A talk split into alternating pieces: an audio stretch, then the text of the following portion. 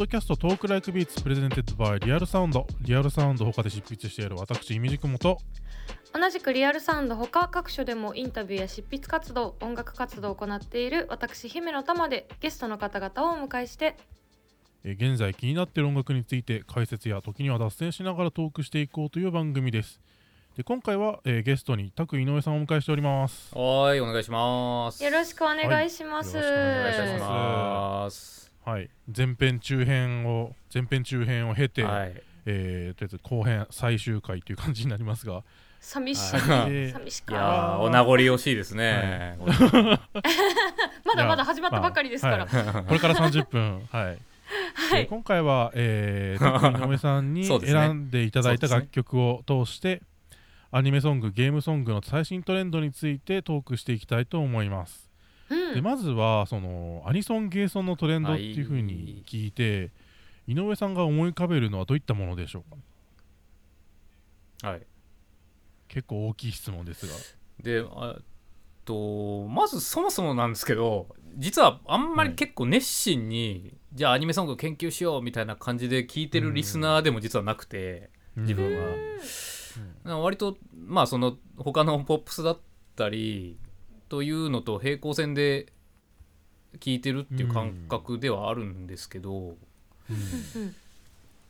でまあそういう意味でい現状どういう感じになってるのかなってなるとはい。割となんか作家がフィーチャーされることがなんか昔よりだんだん増えてきてるのかなという気がしていて。うん作家っていうとそのいわゆる作曲家ってことですよね。はい。あーはいあとまあアニメの曲とかだとまあタイアップでもない限りはやっぱりそのキャラクターが歌っていたりとかそういう場合が多くてあと制作してる人の名前ってそんなに前に出る感じでもないですけどまあ今でも基本そうですけどなんかそんな中作家の名前が割とフィーチャーされることが多くなってきたなっていう印象があって。うん。なんか割とリスナーの方もあ作曲あの人じゃんみたいな話が。あー。わかんない。自分がそのフィールドにいるからそういう言葉が多く聞こえてくるだけっていう可能性もありますけど。なんかそういうのがまあゲームにおいてもアニメソングにおいても割と増えてきてるなっていう印象で。うん。なんかだからなんだろうな。うん。こうなそれがトレンドのサウンドとどう関係あるんだって言ったら分かんないですけど。なんかうん割と状況はそういう風に変わってきてるのかなっていうのはまず一番大きく最近思うとこですかうね。それで言ったらそれこそそのうん。神前暁さんがその20周年の Selected Works 出したじゃないですか。はいはいはい。あれすごいですよね。それ,、とはかなりうん結構割と象徴的な感じしますね。確かに。結構神前さん神前さんきっかけみたいなとこもあるなと思ってて、その、作作家がフィーチャーされるようになったのって、うんまああの本当ナムナムコの大先輩ですけど、うん。ですね。うん、いや本当に、はい。うん。だからなんかそういう感じで割とだからみんなえっ、と作家としての個性を出していくことに割と迷いがないというか。うん。うんうん。なんかそういう雰囲気にはなってきてるのかなと思いますね。まあ自分も含め、うん。はい。あと割ともともとこうボカロとか、はいはいあるいははいあのプロデューサーとして、はいあの結構注目されてたそれこそ KZ さんみたいなはい方とかがはいそのがっつりこうこういう業界のええ。そのソングライティングとかプロデュースをされるようになったことで、はいやっぱりその記名性っていうか確かに。その名前が出てくること、ネームバリューの力みたいなのも、まあ悪いこととかなくではなくて、ええすごくわかりますわかります。すごくはい。活性化している感じはありますよねそうですね。シーン自体が、はい。だからなんかねた聞いてる方も割とそういう情報を持ってる方が増えてきたのかなとうん。思いますね。やっぱインターネットの力もあるのかもしれないですけど、そういうのは。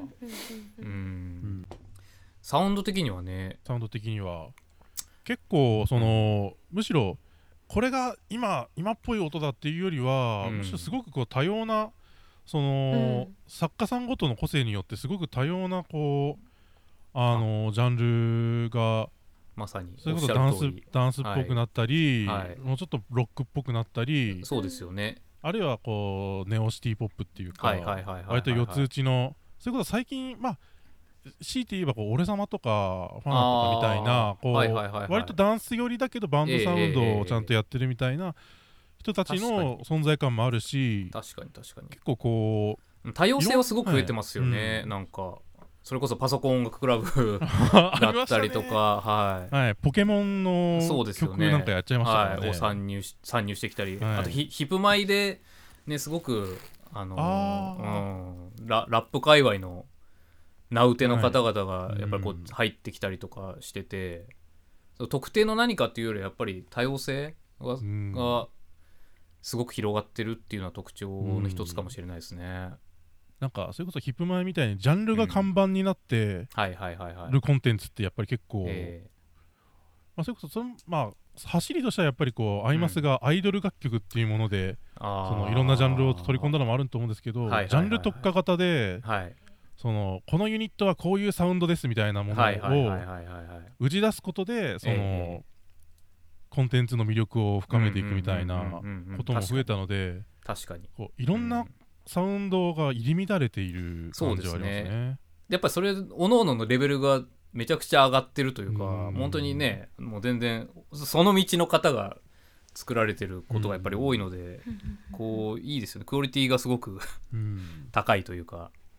うん。そもそもアニメとゲームって言ってもねたくさんジャンルがあるので難しいところかなとは思うんですが、そうですね。そうです今回もねでもあの井上さんに、えっと最新のアニメソング、ゲームソングからちょっとこれをぜひというおすすめの曲を選んでいただいたので、ちょっと実際に、えー例に挙げながら解説していただこうかなと、はい。えー思っております。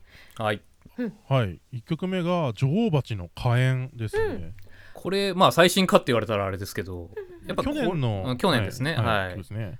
この曲結構衝撃的だったなと思っててえっと手塚治虫原作の「どろろ」のそうですね。アはいニメの、えー主題歌、ははい。い、ですですです。でこれこれも、えっと、さっきの「クレイジークレイジー」の話じゃないですけど、うんうん。まずはやっぱりドロップがある。うん。こうサビで歌わないタイプのうん。曲っていうのもあるし、そっか、はい、でまあそのドロップが割とサブベースをフィーチャーしたなんだろう多分現行のクラブミュージックを意識しているサウンドなんだとを目指そうとしていると思うんですけどなんかやっぱり、なんだろう女王蜂のバンドのサウンドとなんかすごい独特な混ざり方をしていて、うん。なんか本当にあこれ新しいなと思いましたね、なんかジャンこれもなんかジャンルわかんねえなっつうか、うん。あはい、でまあでそもそも聴いててものすごくやっぱり気持ちがいい曲になっうんているし、でまたそのドロロとのマッチングもうんうん。すごく良いのでうん。やっぱこれは結構最近の中では自分は衝撃でしたねうん。カエンは。うんすごく良かった。僕もこの曲すごい衝撃的で。ですよねですよね、うん。うん。めちゃくちゃ僕あの去年出した本でもはい。いや書いてましたね。書いてたんですけど、はいはいはい。見ました見ました。まあ、ドロップ、はい。まあこの EDM とかフューチャーベースみたいな感じの、まあドラムっぽい感じなんですけど、はいはいはい。テンポ対はい。BPM のレンジ的には、そのドロップに入ったところでまあ、はい。ドロップで歌わないっていうのはまあはい。わかるとして、はいはいはい。ドロップでギターソロっていあうそうっす確かに。う ん確かに。そこうんあだからバンドがこういう打ち込みのダンスサウンドやった時にギターどこ行くんだ問題みたいなうんで結構こほう。はいはい。あのわかります。問題があって。わかります。はい。確か最近トム・モレロが、はいはい。おう。あの EDM っぽくなってきてるんだけどもはい、ギターの置き場所が微妙に分かんなくなってる感がソロ作からあ如ほう。如実に現れてるんですよね。まあやっぱね当時レイジーや、の時からはい。やっぱり尖った音作ってましたからね、うん。トム・モレロは。はい。うん。なんかまあ、それ多分それ一昨年ぐらいのさソロ作だったはいはいはいはい、だったと思うんですけど、えでなんかこう EDM とギターの融合みたいなものうんが試みられてたけど、えはい。どこに行ったらししっくりくるのかなっていう時に、うんうんうんあドロップでギターバンバン弾いちゃうんだみたいな、うんあれはめちゃくちゃか、ん。なんかか本当にかっこよかっうん。でフレーズもフレーズでなんていうかそんなに難小難しいフレーズではなくて、うん。うん。うん誰でも歌えるというか、うん。あそうですよね。結構もうそのララララーなんで、だええ。歌えるギターリフですね。まさに。うん。だそれをもう大胆にサビに当たる部分でドカッと出して、うん。でそこにサブベース混ぜちゃうみたいなすごい。でしかもこうアブちゃんのボーカルがめちゃくちゃこう、今っぽいラップあのそうですね。フローなんですよね。そうですね。確かに確かに。本当にねあれは衝撃でしたね衝撃ですね、はい、そうジャンル分けできないっていうお話がありましたけどうん、そのなんかやっぱりあ多様性アニメとゲームの内容の多様性も含めてこうジャンル分けカテゴライズできないっていうのって最近すごくたくさんあると思っていて、うんうんうん。そこにもやっぱりこう面白さというかやっぱあるんですかね。ああアニメは特にそういうのがやりやすいっていう土壌があるかもしれないですよね、なんかうん。もともとやっぱりねジャンルが決まってるものではないしアニメで使われてればもうアニメソングっていうこのタグは貼られるので、うんうんうんうん逆にリスナーの人も聞いてくれるというか、あそうか、そうですよね、うん、だからまあクレイジークレイジーなんかもそうですけど、うんうんうんうん。まあ、まずアイドルが歌ってますっていうそういう前提がうんうんもうどで大きな前提があるっていうのは結構なんか曲を作る立場としてはありがたいというか割と冒険しやすい環境なのかなと思いますね。そっかそっか。バンドと違ってその音楽性も好きだけどでも本人はい。を応援してるっていうのが強いからはい。冒険しやすいという、はい、まあき聞いて受け入れてくれるハードルは下がるのかなってねちょっと言い方悪いですけど。やいやいやなるほどとは思う時はありますね。うん割とこう女王蜂のあのディスコグラフィー的にも、うんうんうん。えー火炎の入った、うん。その10点っていうのかな、うん。10ってアルバムとか、はいもうバンドとしての成長成長っていうかその変化の観点から見ても、結構この曲、エポックメイキングっていうか、うん、すごいですよね本当に。うん。うん。それがこうアニメの主題歌っていうフィールドで出てきたっていうのが、やっぱりインパクトは大きいですね。そうですね確かに、うん、本当にタタイアップにも恵まれっていうところはあると思うし、うんうんこう全方位的にチャレンジングで、はいはいはい。すごい面白くて、はい。いい曲ででしかもこうアニメの主題歌ということでポピュラリティも得てみたいな、うんそうですすごくね、うん、こうタイアップの理想一番理想的な確かに。こう、曲って感じですね。確かに。うん。もう素晴らしい素晴らしい作品ですねあれは。うーん。え2曲目に挙げていただいた曲が、えーアイドルマスターシンデレラガーズ。あガールズ、スターライトステージの「ミラーボールラブ」で、こちらは、まあはい。うん、作曲と編曲を井上さんが。自分ですね。はいははい、い。まあ、ここからなんかこうなんだろう。いじゃあ自分が今思うトレンドに対してどういうアプローチをしているかっていう話になるんですけど、うんうんうんうん。えっと、ミラーボールラブは、えーっと、き初出が去年の10月末とかかな。うん。で割と最近。自分の中でも、はい、新しい曲なんですけど、うんうん。えっとまずやっぱり生楽器を聴く機会がすごく増えてるなというざっくりとした今印象があって。はいはい。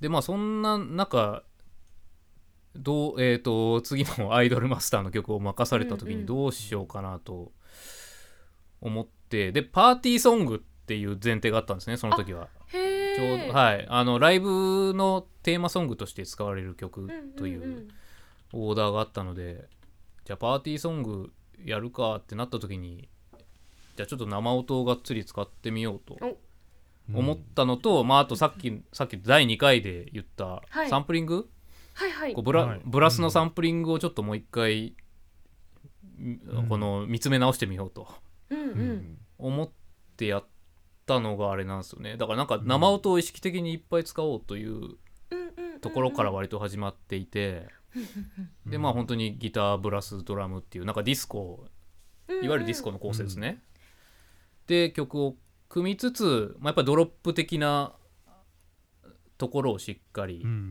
この曲にも入れたいなっていうのがまあ新たな挑戦な部分ですかね。うんうんうんうんでちょっとあとキックの鳴りとかもなんかいわゆる EDM みたいなうん。質感よりはもうちょっとその一一歩先に行けてるかどうかわかんないですけどうんうんうん。うんあんまりうん。抜けの良すぎないキックっていうか ちょっと表現が難しいんですけど、抜けの良すぎないキック。あんまり、ううんん主張の主張しすぎないキックでこうどううん。生音と合わせて踊ってもらうかっていうのが一つテーマでしたね。うん。なんかキックのこうちょっとこうもったりした存在感みはいたいなのをはいこう0年代のミニマルみたいな。はいあまさにそうですね。なんかちょっとあのこう606っのキックっぽいはいはいはいはい。そういう、うん、もさっとしたキックを使おうという気持ちはありましたね。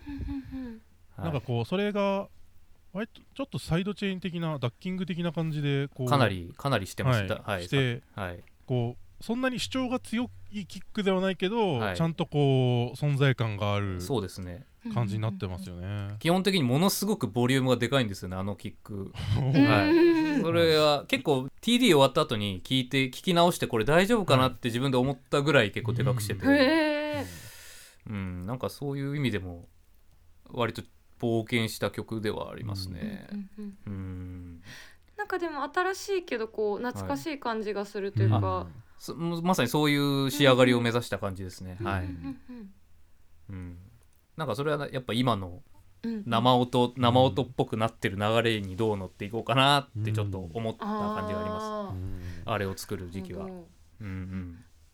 割とこう生音っぽさのこうリファレンスって結構ありました？えーとあのミラーボールラブの時は、でもやっぱりディスコですかね。うん。ディスコの曲をディスコっぽい感じにしようというのはまず最初にあって。でまあうん。ドロップも、なんだろう。シンセシンセ音で踊らせるというよりはなんかこうブラスをブラスをちょっと切り刻んでうん。並べて打ち込みっぽく聴かせようみたいなちょっとうん。ねなんか小難しいあ 感じの考え方で、はい、はい生楽器だけど切り刻むことによって打ち込み感をおっしゃる通り、おっしゃる通りです。はい。まあだからカットアップカットアップ的な考え方ですよね。なんかはい。うんなるほどでちょっと結構短い多分一拍ぐらいのループになってるんですけど、多分ドロップのところは。それでまあ明らかに生演奏ではないなと分かるような感じにはなっていつつやっぱりこう聞こえてくる音が生音っていううんような仕上がりにしたいと思った感じですねあれはう。んはい。なんかすごくこう花がある曲に仕上がってすすね。すごい多幸感に、うん。そうすごいはい可愛くて、ね、うん。本当に。まあやっぱ歌ってくれてる人のねテンションがでかいですけどねそういうのは。お。そうですか、うん。アイドルソングっていいなと思いますねそういうとこあろー、は、はい、あれをなんかちょっとものすごく歌が上手な人が歌っちゃうとまた質感変わってくると思うんですよね、ああと。うん、そういう面白さもありますねやっぱり、うんうんうんはい、ーまあミラーボールラブはもう歌詞はもまたまたしても歌詞も素晴らしい。おおありがとうございます、はうれ ねえ。うれ嬉しいですね。まああのまあ本当に歌詞のことを話し出したらただのオタクなんでちょっと控えますけど。あれイミジイミジクモさん的にはどういう解釈なんですか？あの曲に関しては。解釈っていうよりは、はい。そのミラーボールっていうモチーフの使い方がめちゃくちゃああなるほどいいなと思って。ミラーボールって光を発散するけど、光源がないと光らないっていう、照明装置じゃないですか、はいはいそうですね、うん。だから自分がめちゃくちゃ目立つけど本当にはい。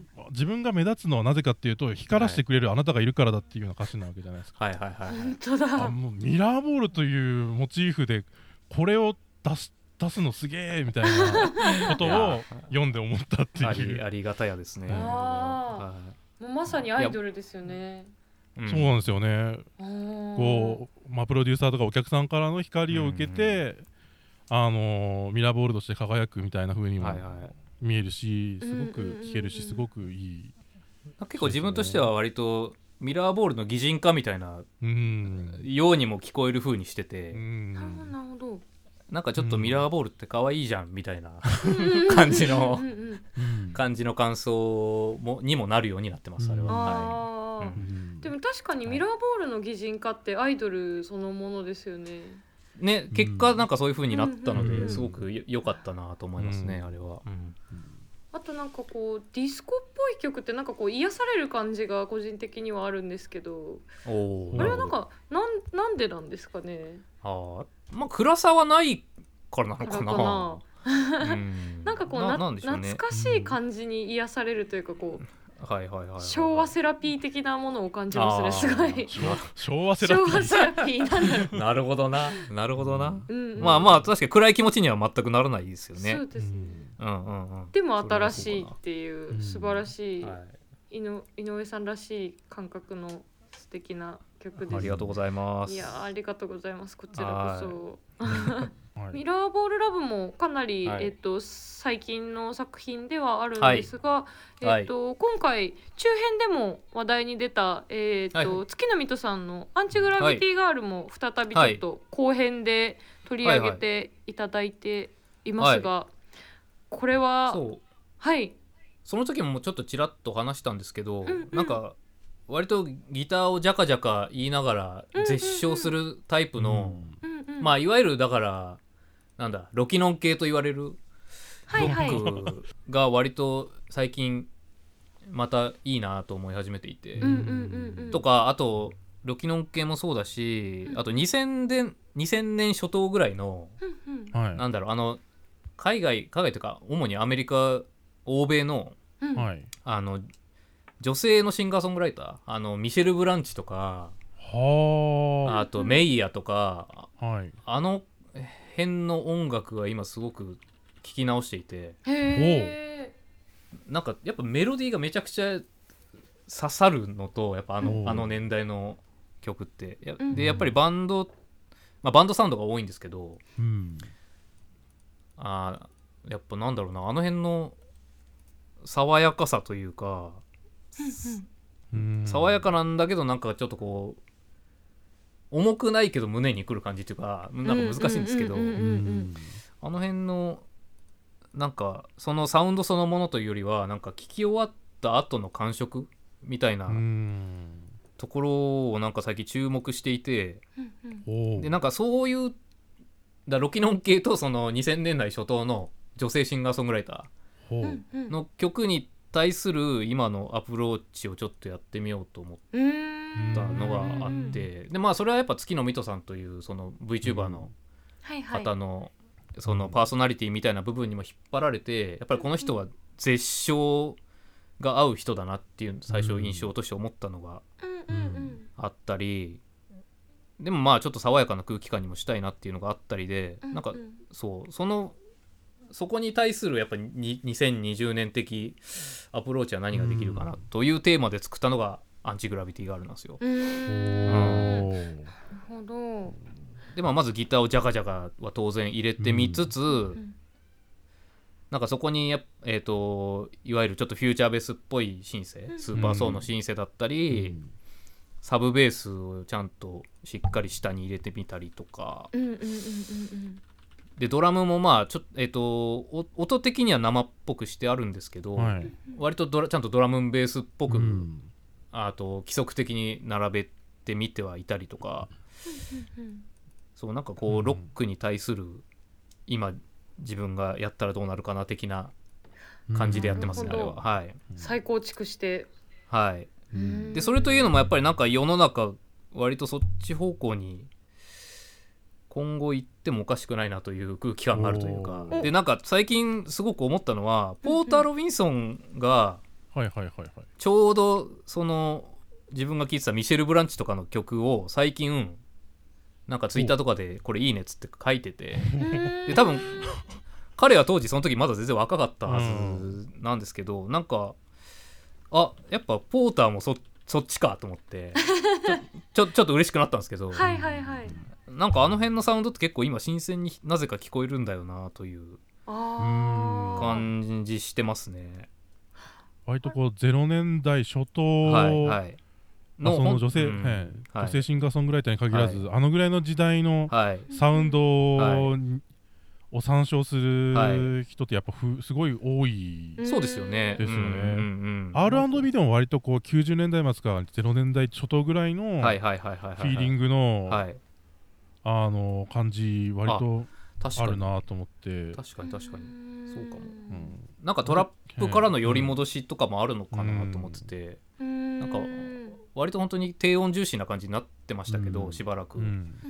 ここ最近結構倍音がまた復活してきたなというか、うん。うん。なんか低域だけじゃないうん。割と生っぽい倍音の需要が高まっているのかなみたいなうん。で去年ヒットしたなんかオールドタウンロード？あのアメリカの。ああれも割とかんもうねてもう木をてらわずカントリーをガツッとサンプリングした感じ、うんであれがもうバカ売れしてるっていうのは、まあ、他の文脈もあったのかもしれないですけど、ああいうああいう流れってやっぱり今後強くなるんじゃないかなと思うんですよね、うん。なんか。で、まあ、そこに対してこうオリジナリティを出していくにはどうしようかなという、うん。今模索模索しているところです。なるほどはい、うん。それその井上さん的な、えーやり方としてはこう、うん。ディスコっぽいというかクラブミュージックっぽいものはい。とこうはい融合させていくみたいな感じそうですすね、うん、鳴りをうん。鳴りを今っぽくやっぱ低音感ですね。だから、うん。低音感とか音圧だったりとかを、うん。ね、今のキッズたちにも聞いてもらうにはどうしようかなっていううん。思ってます。はい、なんかそれで言うと割とこう村正のこの間出したあれもねそう超ロックだったじゃないですか、村様、ロね村正の新しいやつも。うん。RYC めちゃくちゃロックでそうそうそうそう、まあ、サウンドだ結構こう表面だけ聞いたらめちゃくちゃこう、あほんあの0年代リバイバルじゃんみたいな感じのあのサウンドいっぱいなんですけどこうやっぱりこうサウンドのこのうん。ケアっていうか、うんうんうん。その作り込みがはい、さすが村正そ確かの2010 2010年代のはい。エレクトロニックミュージックをある種牽引してきたすごい若い才能らしいそうですね。すごいその行き届いたはいはいはいはい。ちちょうどいい具合に粗さを残したサウンドになってそうですねそうですね。ちゃんと計算されていつつ、うん。ね、計算された粗さをうまく出したアルバムだなと思いましたね、うん。村正の新譜は、うん。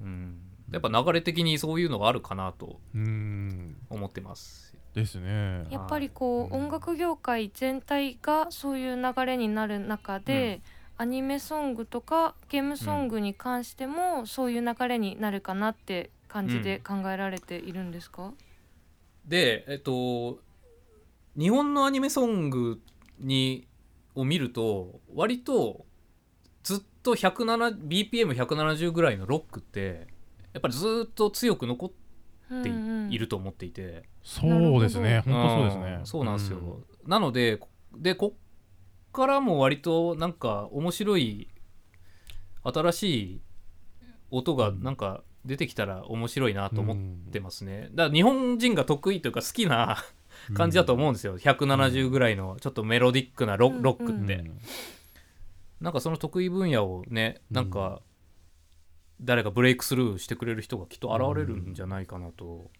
思いますね、うん。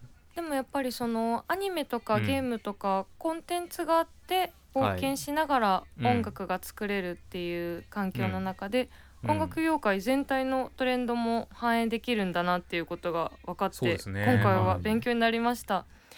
ありがとうございます。いみじくもさんいかがでしたか？いやもう最後のあのーうん。えー BPM170 のはいあのーメロディックなロック、ん。うんずっとずっとあるよね話、うん。結構最近考えていて。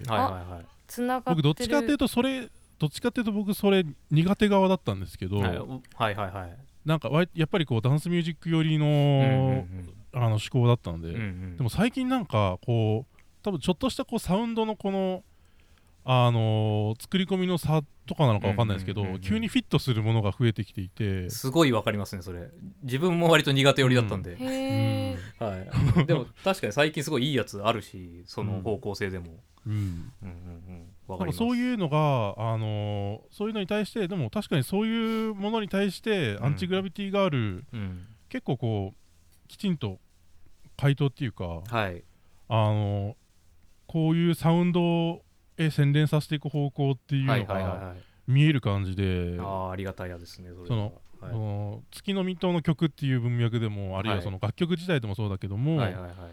こうもっと広い目で、あのーいい影響をはい。周りに与えるような曲になるんじゃないかなっていう気がしあまーありがとうございます。嬉しい。や、はい。あっという間に後編も終わりの時間がはい迫ってきましいた。やーす。名残終わっちゃいますね。名残惜しい井です上さん、本当にありがとうございます。いやこちらこそ全3回たっぷりお話ししていただきましたが、はいい、かがでしたいやでしょうか？もうめちゃくちゃ楽しかったですね本当によかったですもうイミジクモさんとはいつかお話ししたいと ずずっと思っていたんでねいやしかも姫野さんのこののバランサーとしてのいやいやい役割もやいや、非常に素晴らしく。楽しい楽しい収録でしたね本当に。お二人が会うときはぜひ私も間に入れてください。ねいや本当にねいやそうでもねジグノさんちょっとお家がねちょっと遠いですもんね。あそうですね。そうですよね。あなんかぜひお会いしたいなと思ってるんですけどいつかは。はい。はい。ぜひこのはい。ラジオをきっかけにお会いできる日が来るといいなとね思っております,、本当ですね。聞いてくださってる皆様もそういう日が来るといいなと思っております。また世の中落ち着くといいですね。ね本当に、ね。はい。ありがとうございます、こちらこそです。はい。えーとじゃああのーえー締めの前に一回、えー曲の、えー今回取り上げた曲をちょっと振り返りたいと思います、はい。え3曲挙げていただいたんですけども1曲目が、えー女王蜂の火炎。はいで2曲目がアイドルマスターシンデレラガールズからの楽曲でミラーボールラブ。3曲目が、えー月ノ美兎でアンチグラビティガール。この3曲を取り上げてお話ししていただきました。はい。はい、イミジクムと姫乃たまのポッドキャスト Talk Like Beats presented by Real Sound。パート1パート2そして今回にわたってゲストに Taku Inoueさんをお迎えしました、えー、 Taku Inoueさんありがとうございました。ありがとうございました。ありがとうございました。ありがとうございました